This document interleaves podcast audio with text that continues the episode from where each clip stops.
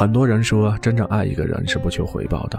对不起，我真的做不到。我渴望着他的回报，哪怕只是一个微笑，我都会更有信心坚持下去。青衣哭着说：“都说开始一段感情比结束它的时候更需要勇气，可是我们都忘了，当我们选择结束一段感情的时候，那不过是因为在那些细碎的日子当中，我们所有的勇气都已经被耗光了。”而相比那个不爱了你的人先提出分手，更为痛苦的是，我明明还那样深切的爱着你，但我却要接受你不爱我的事实，同时要忍住眼泪放你走。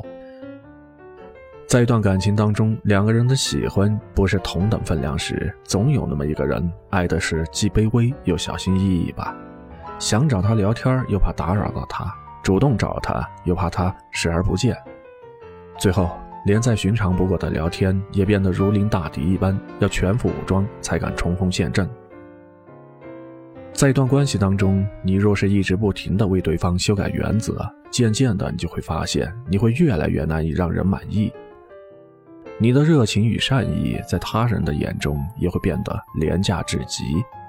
你以为你的真心千金难买，也许在对方的眼中一文不值。爱这东西一旦过界了，付出和无视就是成正比的。一方热衷付出，另一方就营养过剩。就像你为他铺好了路，也许他还要你清理路上的沙子；清理好路上的沙子，也许他还要你在路边种上花草。等你为他把一切都安排好了，他就牵着别的人走了。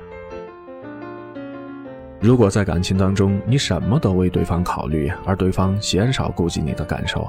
对方对你的行事方式了如指掌，而你却连对方都琢磨不透，那么这一段感情当中，你就会被对方吃得死死的。你就像是一只对方的提线木偶，什么都是由他来进行操纵。